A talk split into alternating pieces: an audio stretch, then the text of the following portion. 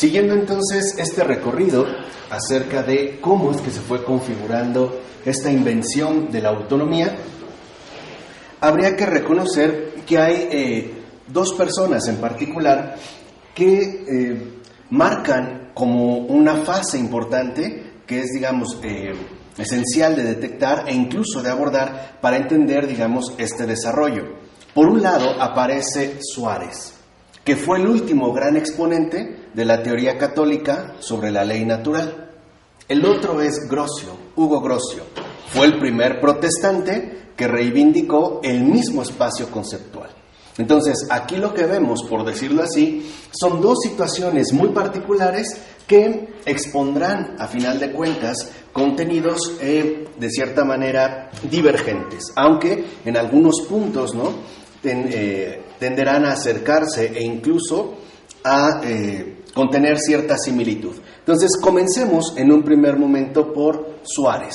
¿Qué pasa con Suárez? Suárez, a grandes rasgos, fue un jesuita, un, jesuita católico, fue ordenado sacerdote y eh, elabora una obra en la cual él precisamente una de las cosas que busca con mayor énfasis es refutar algunas posturas que se estaban generando a partir de los herejes. Recuerden que estamos justamente eh, instalados ya en el siglo XVII, es decir, en los años 1600. Entonces, Suárez, por ejemplo, escribe un tratado que de hecho lo titula como el Tratado de las Leyes y de Dios Legislador. Y aquí lo primero que le interesa a Suárez es, digamos, la figura en la cual ahorita nos estamos concentrando. Forma parte de la eh, escuela llamada de Salamanca, ¿no? que es, digamos, como la última fase de la escolástica, al menos como una escuela sólida.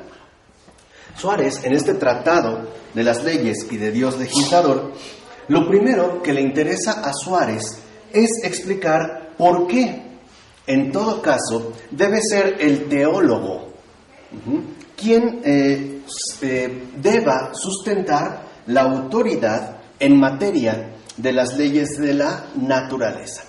Este, digamos, es como el cometido eh, fundamental de Suárez. De tal forma que entonces Suárez, siendo obviamente teólogo, ¿no? en este sentido un sacerdote, lo que él busca todavía defender es que lo que nosotros podemos llamar leyes de la naturaleza deben estar sustentadas en una autoridad sobrenatural, que Suárez va a identificar en este caso en la figura precisamente de el teólogo. Entonces, para ello, lo que hace Suárez es hablar en un primer momento de nuestra finalidad. Y esta finalidad, de acuerdo con Suárez, no es otra más que la visión de Dios. Esta visión de Dios, para Suárez, es nuestra meta y nuestra finalidad última. Entonces, la visión de Dios es nuestra meta, ¿no? La finalidad última.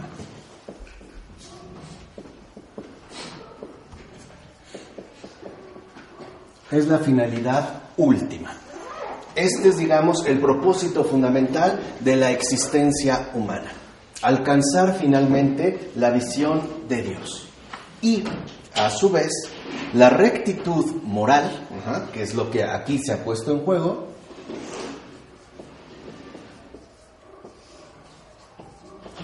la rectitud moral que eh, en gran medida se basa en el respeto y la interacción con las leyes propias de la naturaleza, es un medio que nos ayuda a obtener este fin. Entonces, la rectitud moral para Suárez, y eso es lo más fundamental, no es la finalidad de la vida, sino un medio, es un apoyo, es una ayuda para poder alcanzar este fin. Entonces, la rectitud moral ayuda a alcanzar nuestro fin esencial. Entonces, lo que podemos ver es que Suárez intuye que en efecto, a partir de la reforma protestante, recuerden que ya abordamos las propuestas de Lutero y de Calvino, después también eh, de los que van siguiendo esta línea del escepticismo, para Suárez intuye que en efecto el peligro real que ahora ha traído consigo la reforma es creer que la pura rectitud moral basta para eh, complementar por completo la vida de un ser humano. Entonces, por ello es que Suárez, en efecto, va, a postular que no es la rectitud moral nuestra definitiva meta, ni siquiera es nuestro propósito más esencial, sino alcanzar la visión de Dios. ¿Por qué? Porque para Suárez, y esto es eh, algo muy esencial, lo que realmente está de por medio en el caso de la vida humana es la salvación. Y no únicamente nuestro actuar terrenal. Entonces, si la visión de Dios como finalidad última es lo principal, Suárez destaca que lo que en efecto nosotros debemos tener en consideración más que cualquier otra cosa es la salvación. Y aquí es entonces cuando Suárez inclina de nuevo la tendencia que estaba dominando a partir de la reforma hacia la autoridad eclesial. En este caso, la salvación, que sería la preocupación fundamental del teólogo. Y esto también es importante de destacar. Para Francisco Suárez, el teólogo no es únicamente aquel que elabora especulaciones o eh, argumentos racionalmente eh, coherentes para hablar de Dios, sino aquel que tiene un, interés profundo por las almas que en efecto le han sido encomendadas. De ahí pues que la salvación, entonces, para Suárez, conduzca en todo caso al ámbito de la teología y por lo tanto al ámbito de lo sobrenatural. Dice entonces, en realidad, lo que nosotros debemos de comprender es que la rectitud moral que ayuda a alcanzar a nuestro fin es una ley terrena. En tanto, ¿no? ayuda a que nosotros podamos orientar y configurar nuestro humano comportamiento aquí en la tierra. No obstante, la teología no pertenece al mismo ámbito, sino que su verdadero lugar pertenece a la ley sobrenatural. ¿No? Entonces, aquí es cuando Suárez hace, digamos, esta insistencia fundamental para poder establecer sus tesis. Entonces, hablando en pocas palabras, con propiedad, cuando Suárez habla de ley, eh, afirma que la ley únicamente se refiere a los, a los seres racionales que de hecho poseen libre albedrío. Entonces, aquí ya también Suárez ¿no? aporta otro aspecto central. Si la teología tiene que ver también con la ley, pero no es una ley natural, como ocurriría en el caso de la moral, sino una ley sobrenatural, entonces, dirá Suárez, tenemos que darnos cuenta que esta ley sobrenatural está dirigida precisamente a seres tanto racionales como libres. Este sería, digamos, como el primer perfil fundamental de la ley. La ley, en cuanto tal, se dirige pues a seres racionales y libres. O sea, la ley está íntimamente vinculada con la razón y con la libertad.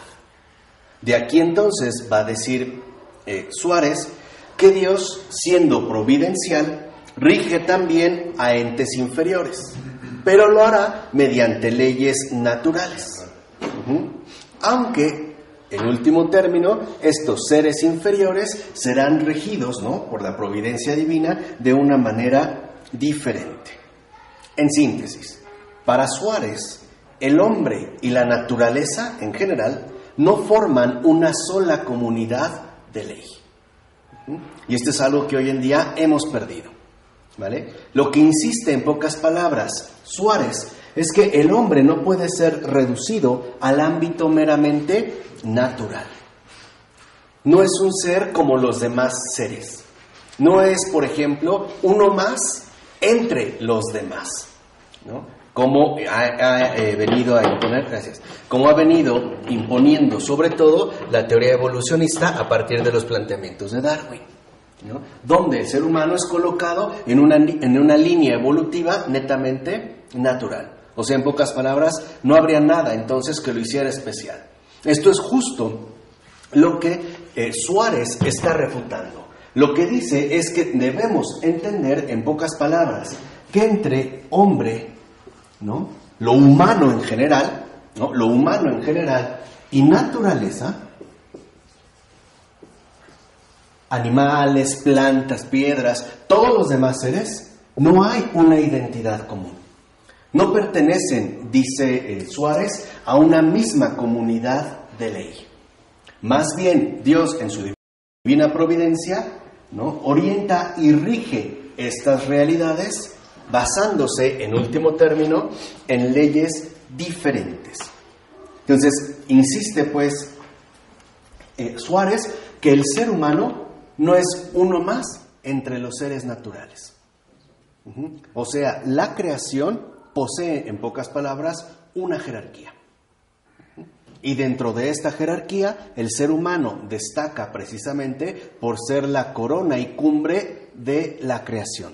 En pocas palabras, de todo lo creado. E incluso va a decir Suárez que si nosotros ponemos atención a la realidad, podremos darnos cuenta de que no hay una necesidad absoluta de que exista la ley. La ley no es, dirá Suárez, una necesidad absoluta. ¿Por qué? Porque lo único absoluto y necesario es Dios mismo. Él es lo único necesario. ¿Con la ley judía está ¿Ah? ¿La ley judía? En general. Tanto la ley sobrenatural ¿no? como la ley natural. Lo que pasa es que ya aquí empieza con la reforma protestante a darle mucho más énfasis a la noción de ley, sobre todo en lo que va a ser referente a la ley moral, poniendo que lo que realmente necesitamos es una ley. Lo que dice Suárez es que no, porque lo único verdaderamente necesario es Dios. No obstante, una vez que Dios ha creado seres racionales y libres, ahora sí, se necesitan, más bien ellos necesitan la ley.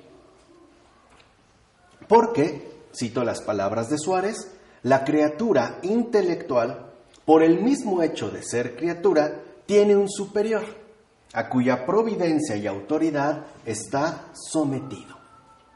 Por eso es que esta criatura necesita una ley. Y además es justo esa orientación, ese control, lo que ejerce precisamente la ley. De tal manera que para Suárez, además de ser adecuada, a nosotros nos es también útil.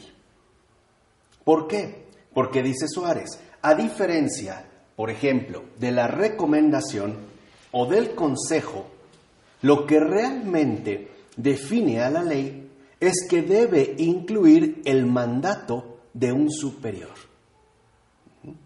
Esto es lo que realmente ¿no? haría de la ley una ley.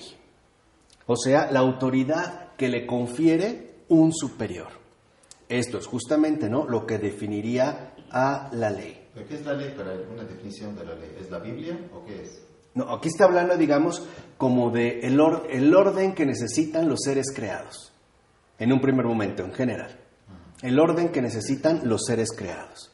Y lo que dice Suárez es que estos seres creados no comparten una misma ley. Por ejemplo, el orden de eh, ejecución que se emplea para un ser humano no es el mismo que para un animal.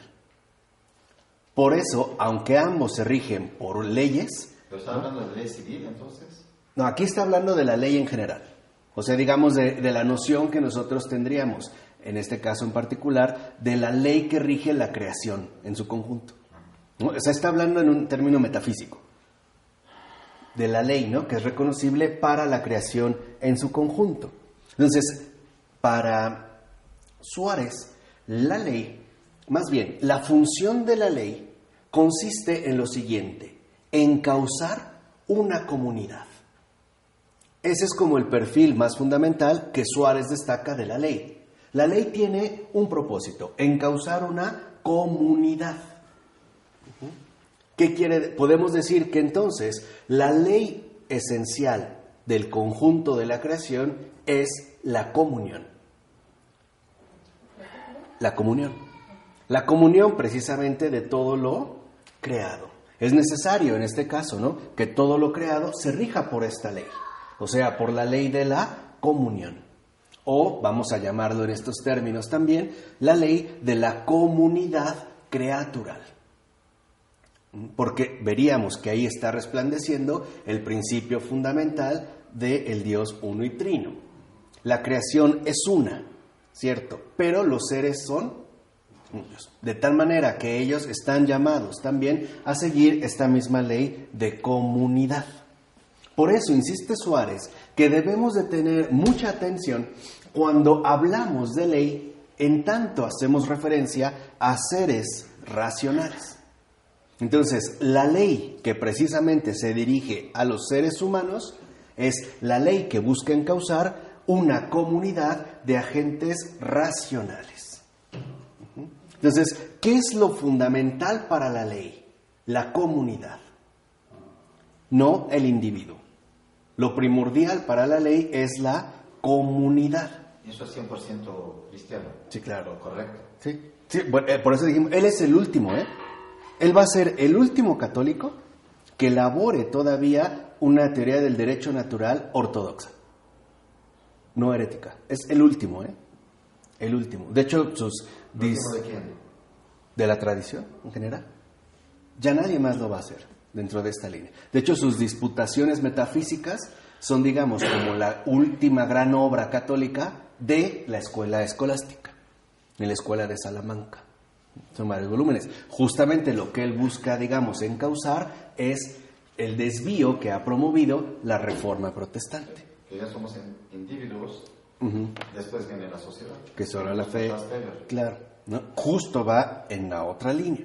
Entonces dice, aquí es donde vemos que en pocas palabras, la ley, cuando nosotros hablamos de ley, tenemos que entenderla en el sentido de un enca- encauzamiento, de una ordenación hacia la comunidad. Así entonces, Dios es el que nos da estas leyes porque es lo que nos ayudan a no perder de vista nuestro objetivo. Ese es el bien. Entonces, el mandato divino no es más que una ley de comunión. Ese sería precisamente el mandato divino. Y las leyes humanas, asimismo, deben tener el mismo propósito. El propósito de la comunidad. ¿Vale? O sea, Suárez está pensando en términos netamente eclesiales. 100%. Él es un hombre de iglesia, ¿no? Dijimos, fue en este caso un jesuita. De tal manera que entonces lo que realmente debe de, con- de importar aquí es que las relaciones que se den entre el intelecto y la voluntad sean fielmente analizadas. O sea, lo que le interesa en este caso entonces a Suárez es eh, explicar, ¿no? o explorar más bien, sobre todo, las relaciones que se dan entre la razón y la libertad. Precisamente cuando está de por medio la constitución de la ley. ¿Vale? Este, digamos, sería como el segundo paso que da Suárez. Dice, ¿para qué se nos da entonces la ley? Dijimoslo, o digámoslo de esta manera, ¿no? Dijimos, la ley toma en cuenta o está dirigida a seres racionales y además libres. Esta es la ley. Dice, entonces, la ley que emana de una autoridad, a diferencia de un consejo o una recomendación, está ante todo enfocada hacia la acción, hacia el actuar. De tal manera que entonces lo que realmente busca la ley es que no actuemos como seres irracionales, o sea, como estúpidos. Estúpidos por el hecho de que no renegamos del don que nos ha sido concedido de la razón. O bien que actuemos, por ejemplo, como viles esclavos, que reniegan o rechazan su dimensión fundamental de, ser- de haber sido creados libres. Entonces, lo que hace la ley o lo que busca la ley es entretejer la comunión entre razón y libertad para que en efecto podamos hablar de una auténtica acción, para que el hombre no actúe ni irracionalmente, ni tampoco privado de libertad. O sea, en pocas palabras, para que actúe como un verdadero hijo de Dios. Esto es lo que en efecto, en este segundo momento, a Suárez eh, le interesa destacar.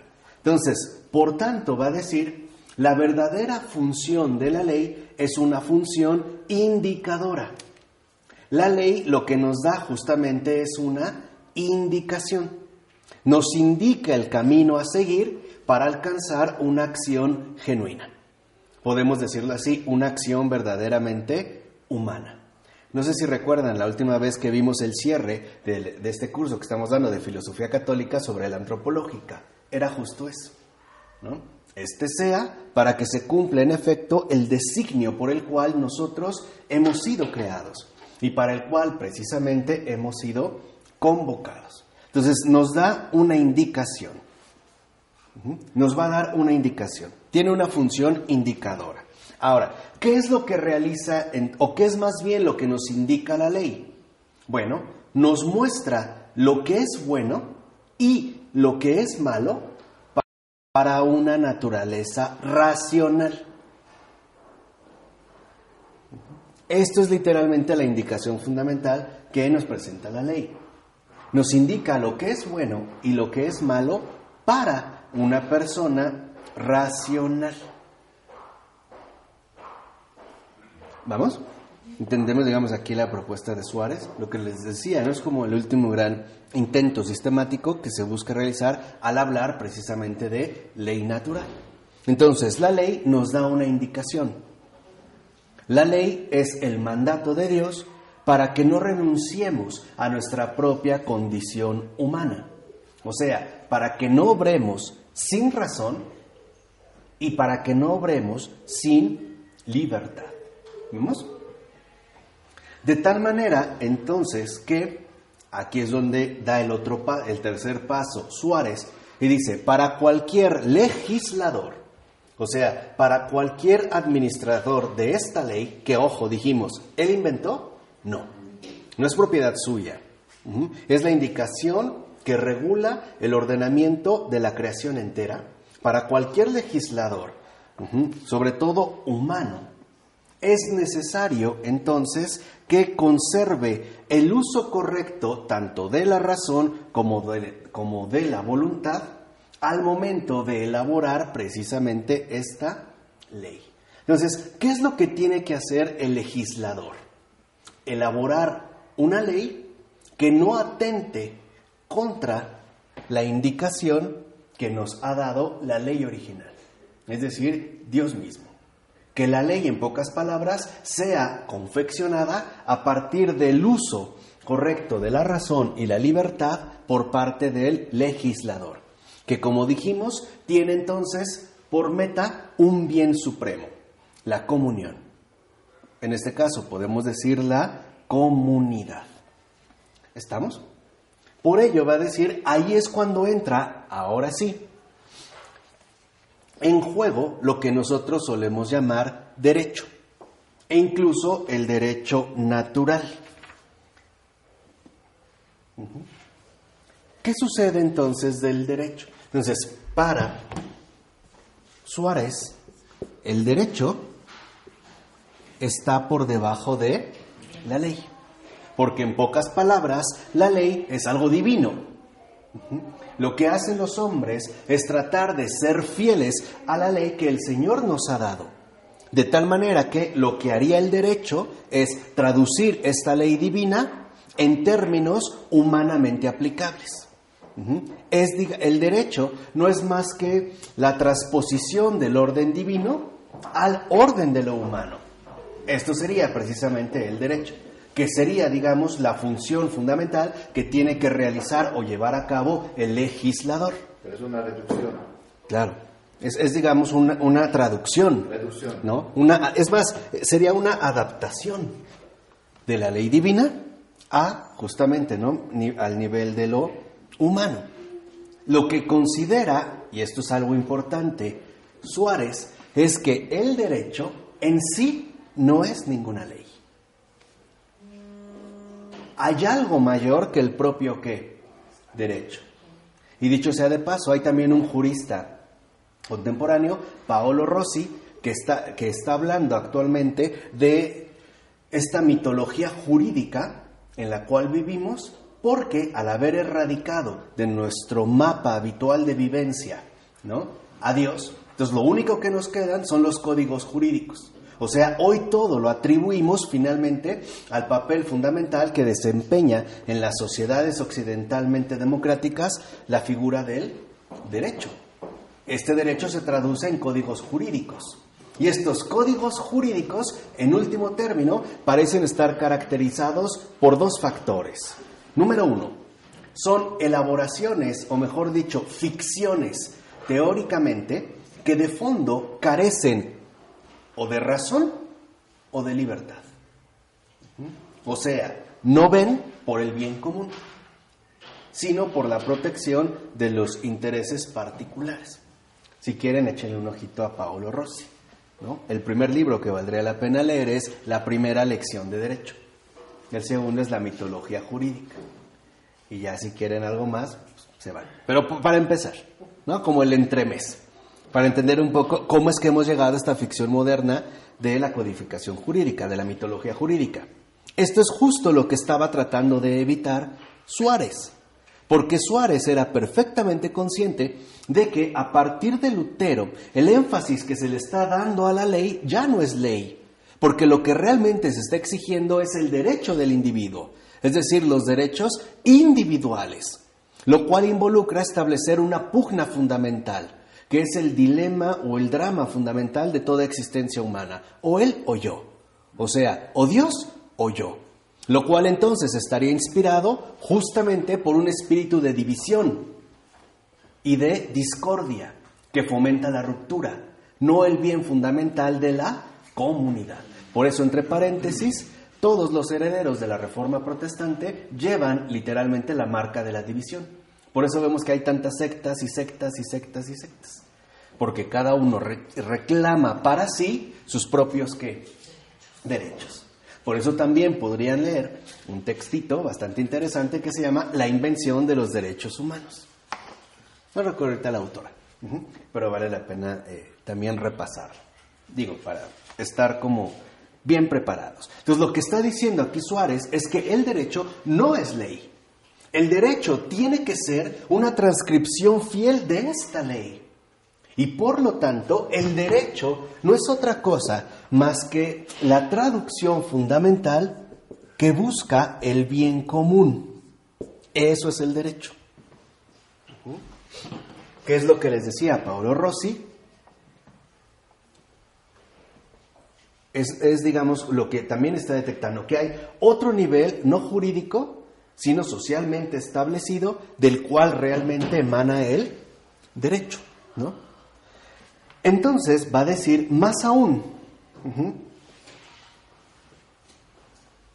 si solo bastara el derecho, entonces Dios sería innecesario, que es como ocurre en las sociedades contemporáneas, es decir, en las sociedades modernas que es tanto como querer subordinar la ley al qué? Al derecho. Es decir, el todo al individuo. Que en estos términos políticos es justo lo que hizo eh, Lutero en materia de la experiencia creyente. Someterlo todo al individuo que entra en contacto con la escritura. Ya no hay tradición, ya no hay acompañamiento, ya no hay sacramento, ya no hay iglesia. Lo que realmente aquí entonces está tomando fuerza es, digamos, el individualismo que, como nosotros ya podemos experimentar, ha ganado mucho terreno.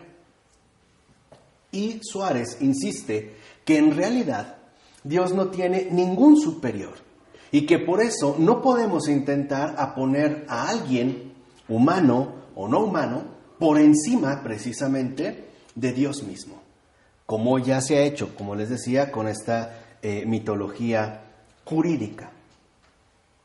Dice, porque en realidad El único y genuino legislador de la creación es el creador mismo. Por eso la ley proviene de un verdadero maestro. Es el verdad, no solo es el creador, también es el instructor. De tal forma que entonces, en este caso, el bien común es justo el reflejo fundamental del cumplimiento de la ley, ¿no? Cosa que hoy en día al parecer brilla por su ausencia. Dice, ahora, aunque una persona sea la encargada de elaborar el derecho, los códigos jurídicos, ¿no? Que van a regular, por ejemplo, los conflictos que humanamente suelen presentarse, no por ello podemos decir que eso es una ley.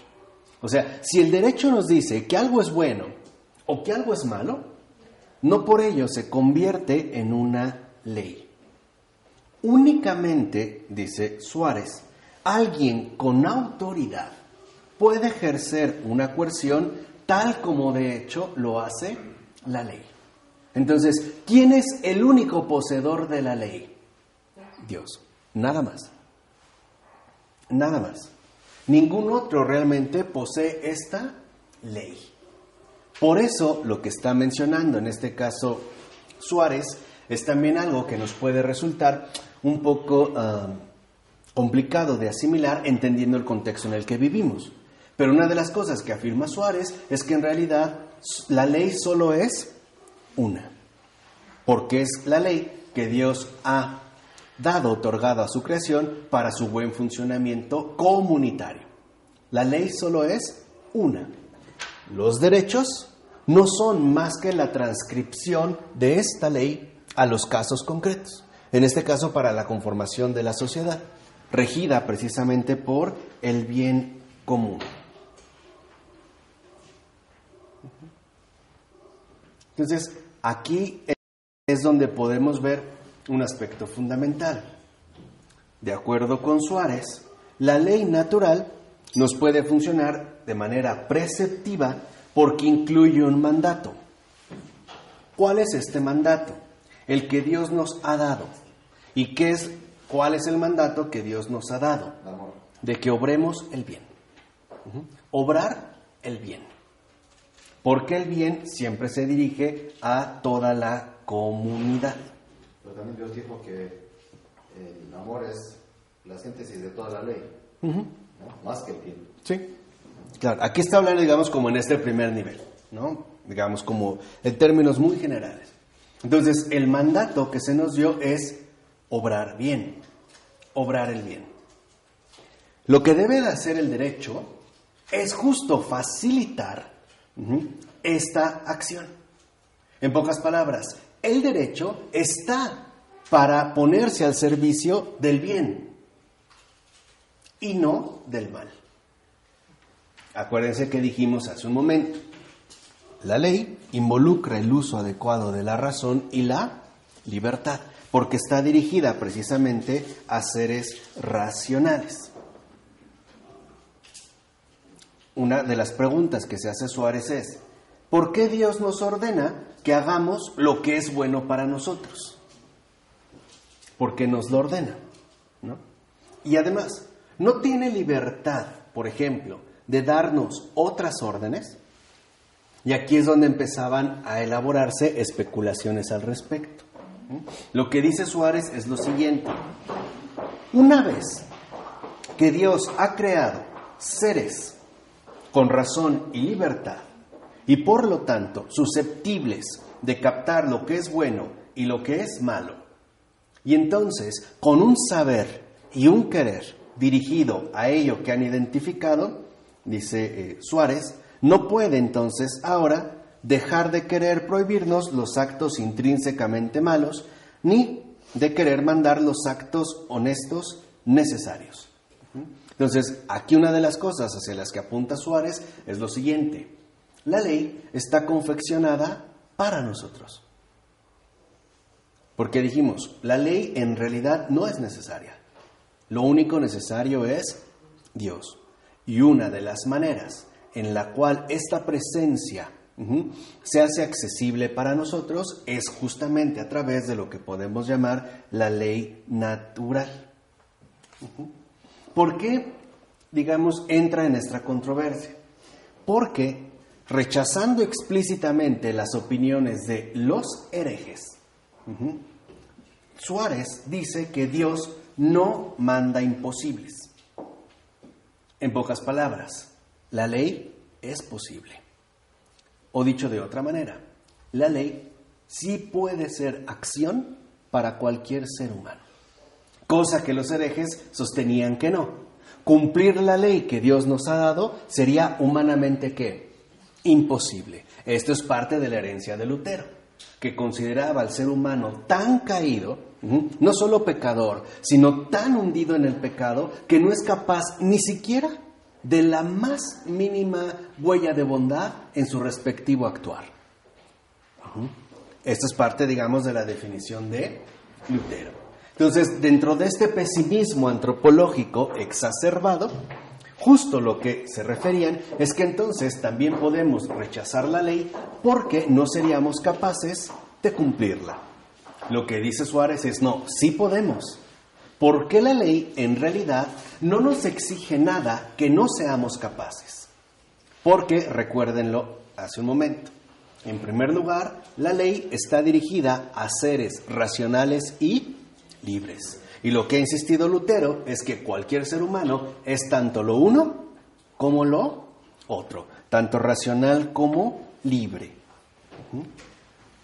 Y para ello, Suárez acude a un término. Y el término que utiliza es el de rectitud. De acuerdo con Suárez, la rectitud es un estado en el cual somos capaces de procurar cómo contribuir a la salvación.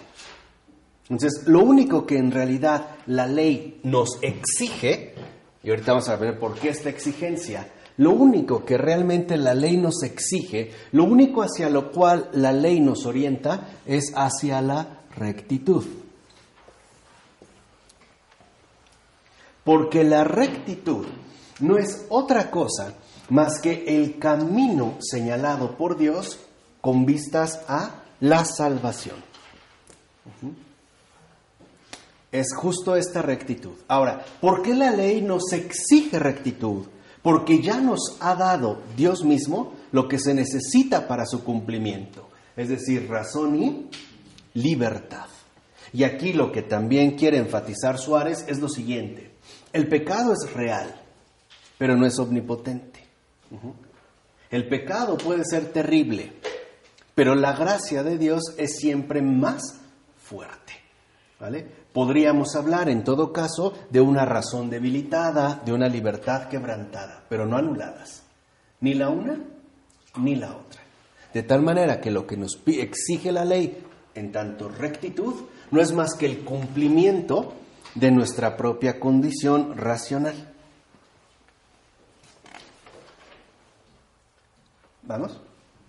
Por eso, dice Suárez, de ahí que al sernos necesario, entonces lo que nosotros llamamos la promulgación de la ley es necesaria para la conveniente y prudente providencia y gobierno de los hombres. Entonces aquí también hay como una cuestión central. La ley hay que promulgarla. Y esta promulgación de la ley nos señala a grandes rasgos, de manera muy eh, general, dos cosas. La primera, nosotros poseemos razón y libertad, sí, pero debilitadas por el pecado.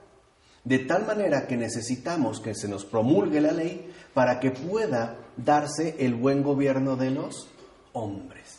Es como el refuerzo necesario para no perder el camino a seguir.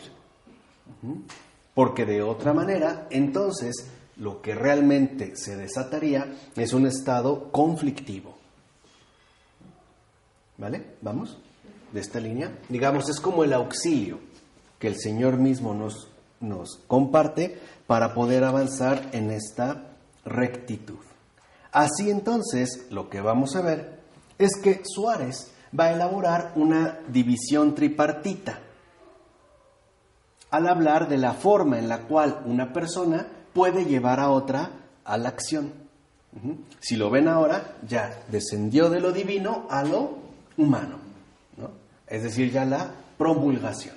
Entonces, aquí insiste Suárez en que la acción que realmente se busca alcanzar en los hombres puede ser eh, realizada por medio, o más bien, a través de tres modos el precepto o ley, el consejo y la petición.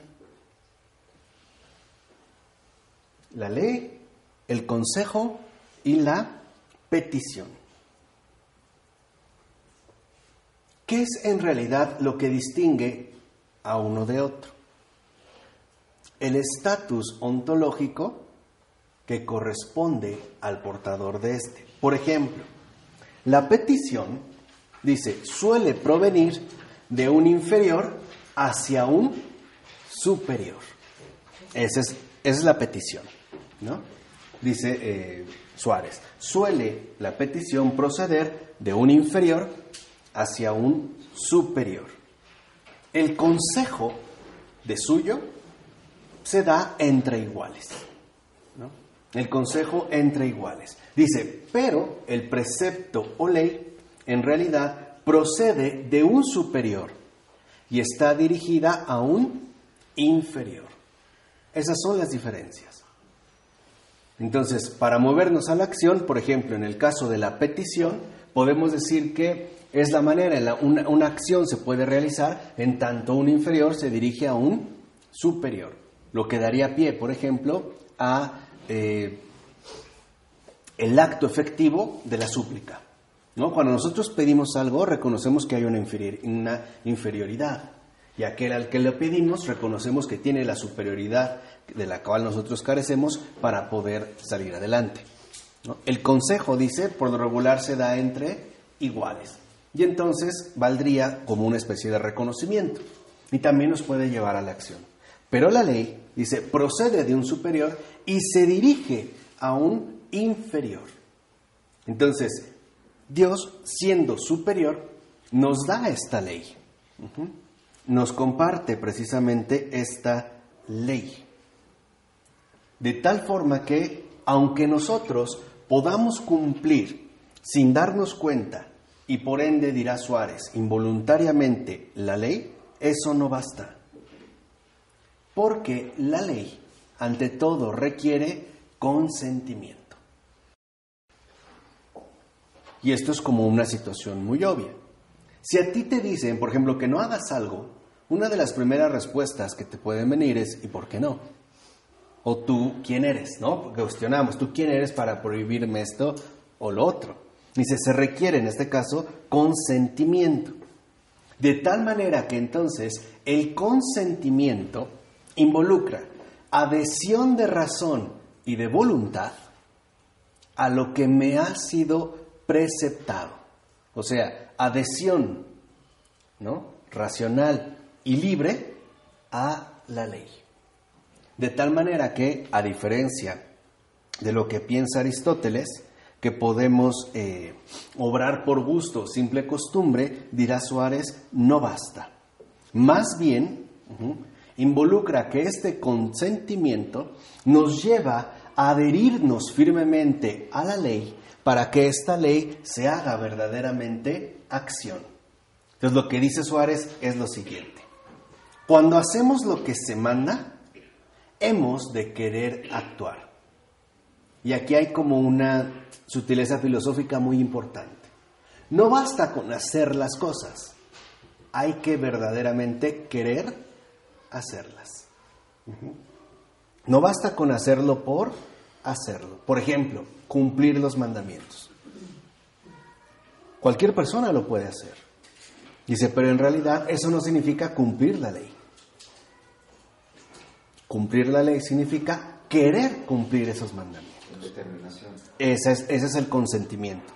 Es decir, hay una verdadera adhesión, tanto desde la razón como desde la libertad.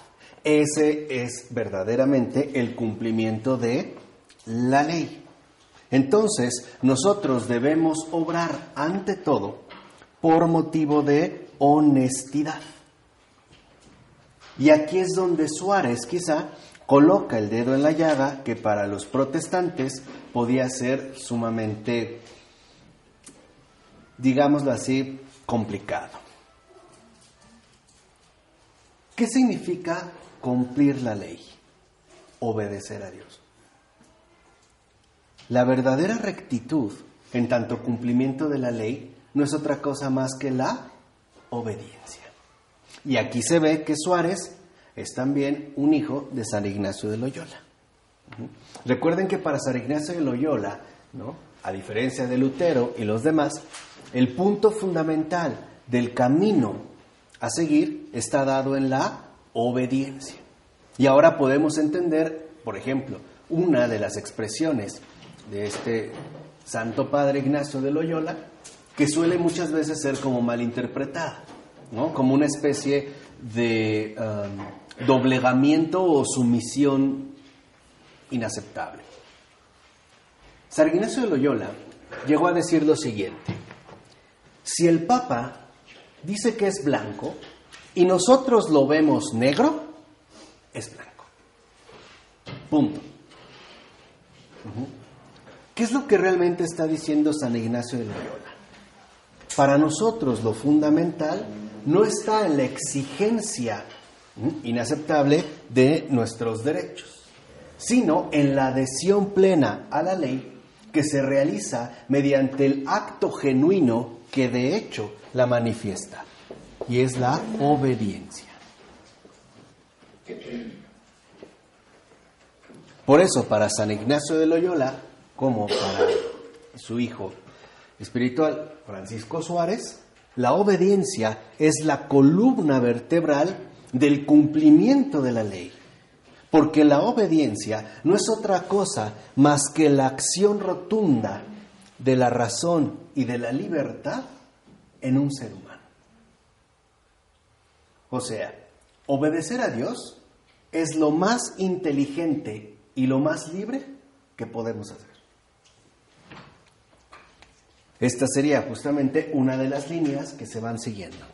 Obedecer a Dios es lo más inteligente, lo más racional y además lo más libre que ciertamente podemos realizar. Por eso, para Suárez, la obediencia y la ley están llamadas a encontrarse. La ley es la llamada que Dios nos dirige. La obediencia es la respuesta que nosotros le otorgamos. De tal manera que para que verdaderamente haya bien común, necesita haber el cumplimiento de la ley por obediencia, no por ceguera o estupidez. Dijimos, no basta con cumplir, por ejemplo, los mandamientos. Hay que querer cumplir.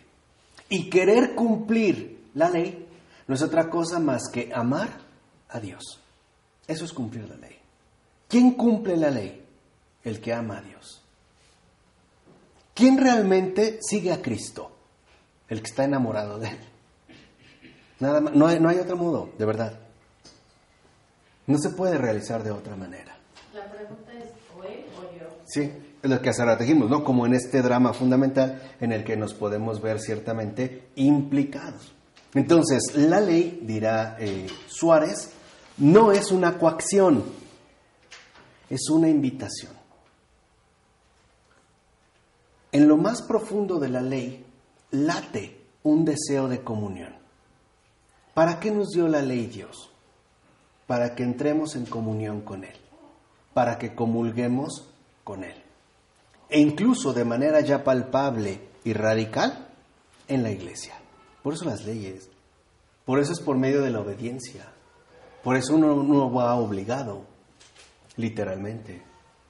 Por eso asistir a la celebración litúrgica no es una obligación, es un gesto de enamoramiento. Voy porque quiero, no porque me obliguen. Y realmente voy porque quiero, porque voy a encontrarme con el que amo. Esta, digamos, es como la línea fundamental que está destacando en este caso Suárez. Dice, de tal forma entonces, no obedecer a Dios es lo más estúpido y lo más esclavizante que podemos realizar. De hecho, el no seguimiento de la ley, recuerden ese último eh, apartado eh, de antropología, donde vimos precisamente ¿no? lo que va distinguiendo al pueblo, del judío, del hijo de Dios, de la iglesia, etcétera, etcétera, etcétera, es renegar de nuestra propia condición humana. Es renunciar a esa llamada profunda de comunión que el Señor nos ha dirigido a través precisamente del don de su ley. Entonces, la ley por eso no es absoluta, la ley es el medio para entrar en comunión con el Señor. ¿O no es el cumplimiento de la ley, por ejemplo, en el pueblo judío, lo que lo hace diferente a las demás naciones? Incluso lo que lo distingue como judío de los demás gentiles. ¿Y no es esta ley de comunión lo que literalmente distingue a un cristiano de uno cristiano, etcétera, etcétera, etcétera? Por eso lo que está recordando en síntesis Francisco Suárez es que la ley no es otra cosa más que esta invitación de comunión que el Señor nos ofrece para que podamos disfrutar de nuestra finalidad última, la salvación, que no es otra cosa más que la visión de Dios para toda la eternidad. La moral nos ayuda, pero no llega. Ni basta, exacto, no salva. Moralidad no es sinónimo de salvación. Este es justamente ¿no? el aviso fuerte de Francisco Suárez, el último gran católico que expone de manera sistemática y aborda el tema de la ley natural. Y nadie más lo va a retomar. Después ganarán terreno los herejes. Y ahí lo que iremos viendo. ¿Puedes comentar el primer, el primer ponemos hasta aquí a otros? Lo que dice San Pablo. ¿En dónde? Ah, de la carta, en la carta que escribe San Pablo a los Romanos, capítulo 12, de los versículos 5 al 16, San Pablo menciona lo siguiente. Dice, hermanos, todos nosotros, aun siendo muchos, formamos un solo cuerpo, unidos a Cristo, y todos y cada uno somos miembros de los unos de los otros. Este es, digamos, como el impulso que lo mueve. Justo este deseo de comunión. Es más, por utilizar términos que eran como muy... Ah, cercanos a la época en la que está apareciendo esta controversia, realmente lo que está de por medio es el espíritu de concordia, que la reforma viene a desviar más bien por un espíritu de discordia. Entonces, lo que realmente quiere el Señor es una sola cosa, que todos alcancemos la salvación y que el camino para llegar ahí es la obediencia. Por eso Cristo es pura obediencia pura obediencia al Padre. En ningún momento, en ninguno, reclama sus derechos. Y conste, él sí podría, ¿eh? Él sí podría y tiene la autoridad para reclamarlo. En ningún momento. Eso es lo que vio San Pablo. Lo que se llama la kenosis, este abajamiento, ¿no? Siendo Dios, renunció a sus prerrogativas divinas, o sea, renunció a sus propios ¿qué? derechos. Y haciéndose uno de nosotros, no, no ni siquiera le bastó todavía se hizo uno de los más, ¿no? Pobres de entre los pobres. Bueno, a tal grado, ni siquiera poseyó un solo derecho individual, porque su meta es el bien común, la salvación de todos, que ni siquiera tenía dónde reclinar la cabeza, o sea, no tenía almohada, ni tumba, nada, bueno, ni ropa, al final acabó sin ropa, o sea, nada, ni un consuelo. Ni eso, nada. Porque es el único que verdaderamente ha cumplido la ley. Por eso Jesús es el Salvador de todos los hombres. Y lo que nos ha enseñado es muy simple. Obedecer para amar. Y amar para obedecer. En nombre del Padre, del Hijo, del Espíritu Santo.